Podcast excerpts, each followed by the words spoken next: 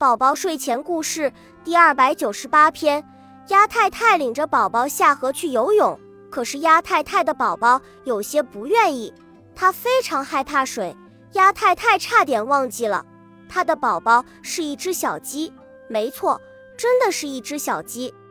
鸭太太的鸭宝宝被黄鼠狼吃掉了，这只鸡宝宝是鸭太太从可恶的黄鼠狼手里夺过来的。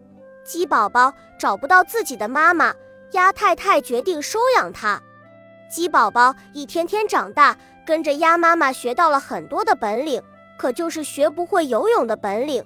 上次小鸡跟着鸭太太下水，差点淹死，幸好鸭太太及时发现，把小鸡救了上来。